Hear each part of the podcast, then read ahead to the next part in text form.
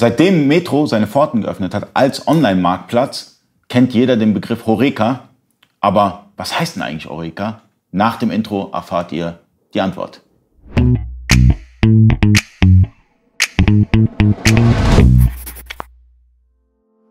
Freunde des E-Commerce, mein Name ist Ali Okasi, ich bin Inhaber der E-Commerce Agentur eBakery. Ich bin heute zu Gast bei Marco Software Unicorn 2 und wir sprechen über den Marktplatz Metro. Ja, wenn ihr die JTL-Warenwirtschaft nutzt, könnt ihr Metro anbinden mit der Middleware Unicorn 2.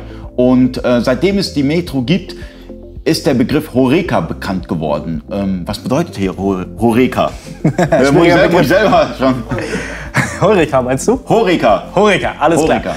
Horeca steht für Hotel, äh, Restaurant und äh, Catering, also ganz, ganz grob Gastronomiebereich. Und ähm, das sind, sind, genau die Kategorien, die Metro jetzt wirklich sucht. Das heißt, ähm, Metro ist auf der Suche nach Händlern, die wirklich Produkte in diesem, diesem Bereich halt anbieten.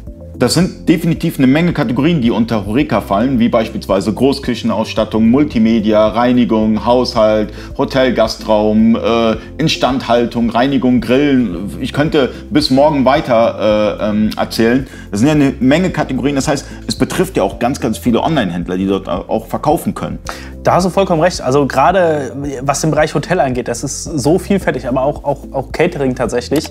Ähm, wirklich alles aus den direkten Bereichen als auch, als auch äh, Komplementärprodukte rundherum kannst du wirklich anbieten über Metro.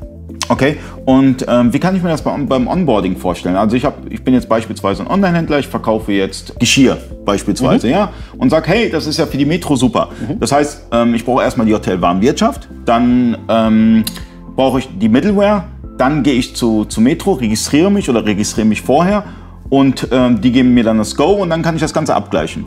Genau, im Grunde hast du es schon vollkommen richtig erfasst.